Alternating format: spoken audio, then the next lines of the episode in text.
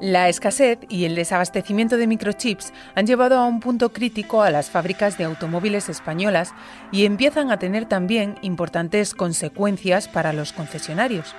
Los expertos advierten de que los consumidores deben prepararse para un año con precios más altos y con retrasos en la entrega de los coches. Y de todo esto vamos a hablar en este episodio. Soy María Hernández y estás escuchando el podcast de economía del diario El Mundo. Las cuentas claras. No los vemos, pero cada vez que nos subimos a un coche, los microchips están en los asientos, en los retrovisores, en los limpiaparabrisas y en muchas otras partes del vehículo. Están en todos lados y por eso la actual crisis de abastecimiento de semiconductores está afectando de manera muy preocupante a las fábricas y al sector del automóvil en España. En esta ocasión le he pedido a mi compañero Félix García, jefe de la sección de motor en El Mundo y en el diario Expansión, que me ayude a entender las razones que han provocado esta situación. Hola María, pues el detonante del desabastecimiento de los chips, microchips o semiconductores en el sector de la automoción eh, fue la pandemia y el consecuente confinamiento que conllevó. ¿Y qué provocó esto? Pues que los fabricantes de automóviles, al cerrar las fábricas y la actividad, decidieron discontinuar sus pedidos de chips a los fabricantes de este tipo de componentes. ¿Y estos que hicieron? Pues para no quedarse con ellos, se los vendieron a los de las multinacionales de la electrónica porque durante la pandemia se han vendido más móviles, más portátiles, más tablets, más videoconsolas porque hemos estado en casa. A la crisis de microchips se une además el encarecimiento de la energía y la subida en los precios de las materias primas. Y el resultado de todo eso es una caída en la producción como hacía muchos años que no se daba. Por ponerle números, hasta octubre las plantas españolas han fabricado algo más de 1.700.000 unidades, es decir, han fabricado un 2,5% menos que en 2020, el año de la pandemia, y un 26% menos que en 2019. Ante este panorama, algunas fábricas han decidido parar, detener su actividad, al menos temporalmente. Les está afectando de lleno y la decisión de parar pues deriva de que la falta de ciertos componentes, digamos secundarios o no vitales para hacer un automóvil, como por ejemplo puede ser una pantalla central, eh, que vemos eh, donde vemos el navegador, eh, manejamos la música y demás, podría permitir ensamblar el coche y dejarlo en la campa exterior de la fábrica, ahí aparcado, a la espera de que llegase esa pantalla. Cuando llega o llegase, pues, eh, se, inserta, el coche se, desaparca, se mete de nuevo en la línea de producción o, en la fábrica, se pone este componente y el vehículo queda listo pues, para poder ser transportado al concesionario. El problema es que las campas se llenan con facilidad si tú produces 1500 coches al día en una, en una fábrica, ¿no? Y no lo puedes tener completamente terminados. Y al tenerlas llenas esas campas, pues o decides alquilar más suelo, si es que es posible, en los aledaños de la fábrica, para dejar ahí tus coches sin terminar, o paras. Porque si al final sigues produciendo coches y los acumulas y tienes un stock enorme, pues no te es rentable. Así que mejor parar, negociar un ERTE con los trabajadores y esperar a que vuelva a mm, empezar la cadena de suministro con normalidad. Pero la crisis no solo afecta a las fábricas, también tiene consecuencias para los consumidores que están en proceso de comprar un coche o que se plantean hacerlo en los próximos meses. El consumidor aquí es el último mono. Mm, es decir, vas a tener que esperar por el coche que quieres y además lo vas a pagar más caro. Por partes. Primero, al no haber chips, los plazos de espera, si el cliente, como tú le llamas, tú misma, si vas a por un coche que te guste y ese coche no está, te va a tocar esperar bastante, bastante tiempo más del que sería el normal. Es decir, una marca generalista, por ejemplo, si está entre en, un, en una época normal, entre dos y cuatro meses de plazo de espera por un vehículo, desde que tú lo encargas, el concesionario hace el pedido a fábrica y la fábrica lo fabrica, se transporta y llega al concesionario para entregártelo en mano, dos, cuatro meses, insisto, ahora estamos en un mínimo de siete meses en el mejor de los casos. Segundo, en cuanto al precio, las marcas de coches están repercutiendo ya la subida del precio de las materias primas y del precio de la energía. No puede ser otra manera. Trabajan con unos márgenes muy escasos por coche producido, así que no te queda otra que repercutir los precios si quieres seguir siendo rentable. Ahora bien, no a todos los compradores les apremia, o así al menos lo están percibiendo los concesionarios.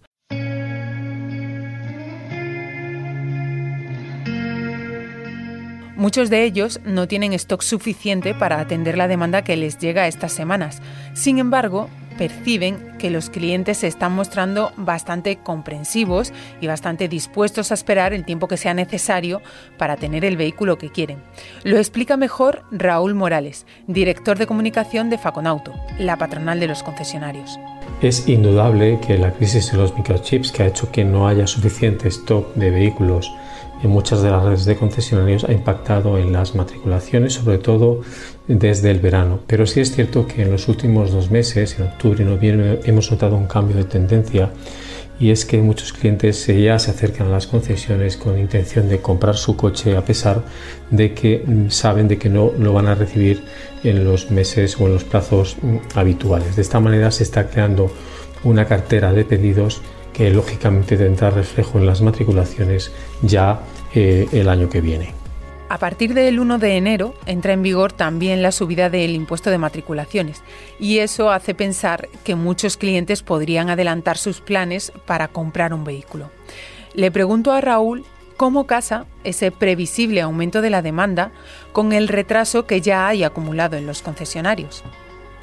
Eh, no debemos imaginarnos concesionarios totalmente vacíos de coches. Los concesionarios tienen stock, pero no todo el stock ni en su amplitud necesaria para atender la demanda. Quiere decir esto que aquellos clientes que quieran ahorrarse la subida del impuesto de matriculación a partir de enero del año 2022 y que cuantificamos en una subida de entre 800 y 1000 euros por vehículo, pueden acercarse a su concesionario y acceder a ese stock que ya tienen disponible y que se puede matricular para que efectivamente puedan ahorrarse esa subida del impuesto de matriculación. Hay quien sostiene que esta crisis forma parte de una reconversión más profunda de la industria del automóvil y que las empresas están tomando posiciones y reajustando su actividad en estos meses para los cambios que podrían venir en los próximos años. Mi pregunta para Félix es si él cree que esto es así, o si por el contrario la crisis de los microchips es algo puntual que remitirá en los próximos meses. La crisis es real. Eh, no hay que ser negacionista. ¿Podemos ser eh, conspiranoicos? Bueno, pero en el buen sentido. A ver, vamos a explicarlo. Las empresas, mm, pues, del mismo modo que arriesgan sus inversiones, tratan de sacar partido a las crisis pues convirtiéndolas en oportunidades, ¿no? Entonces, al sector del automóvil le ha caído encima la tormenta perfecta, pues que mm, pandemia, paros de producción, justo en el mismo momento en que los gobiernos más les están apretando para que hagan una transformación de su negocio, pasando de fabricar coches de combustión a fabricar coches cero emisiones, principalmente eléctricos. Entonces, además, tienen que producirlos de forma sostenible, con menos agua, con energías renovables y no carbón, ni, ni procedentes de combustibles fósiles, lo que implica también más inversiones. Pues esto te lo coge el, jefe de las finanzas y es un drama, porque al final hay que mm, abratar costes fijos seguir vendiendo todos los coches de, combustión que puedas para tratar de eh, ese dinero que, que, te llega de esas ventas, reinvertirlo para la transformación y no depender de créditos de los bancos. Claro que, por otro lado, como no tienes chips suficientes, no puedes vender a volumen, como se estaba haciendo hasta ahora, tirando los precios de muchos coches abajo, con lo cual la rentabilidad por coche era una ruina. Eh, sí, producías, producías, pero será mejor siempre producir poco y por ese poco ganar más que un mucho y ganar menos, ¿no? que es lo que está ocurriendo. Todos los fabricantes están marcando récord de rentabilidad, no de máximos de millones de euros obtenidos eh, de beneficio, pero sí máximos de rentabilidad. Con lo cual puede haber mm, cierto paulo a esas teorías conspiranoicas de que las grandes multinacionales de fabricantes de automóviles están aprovechando la crisis para hacer su transformación. Bueno, tenían que hacerla de todas formas y de esta forma yo creo que está siendo menos traumática para los trabajadores y para los consumidores.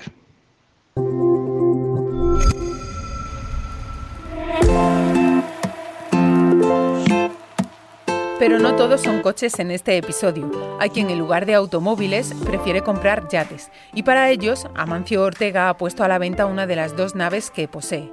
Se llama Driesel, tiene siete camarotes, está pensada para 12 pasajeros y está en el mercado por el módico precio de 76 millones de euros. Además, un estudio de la Asociación de Usuarios Financieros a su fin revela que hasta 4,4 millones de españoles invierten ahora en criptoactivos y de ellos, más de una cuarta parte, en concreto un 26,2%, ya supera los 6.000 euros de inversión.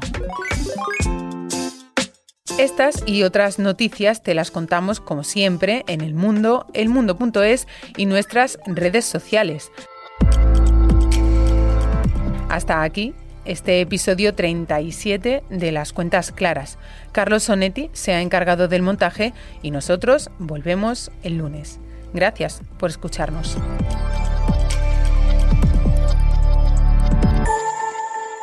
Las Cuentas Claras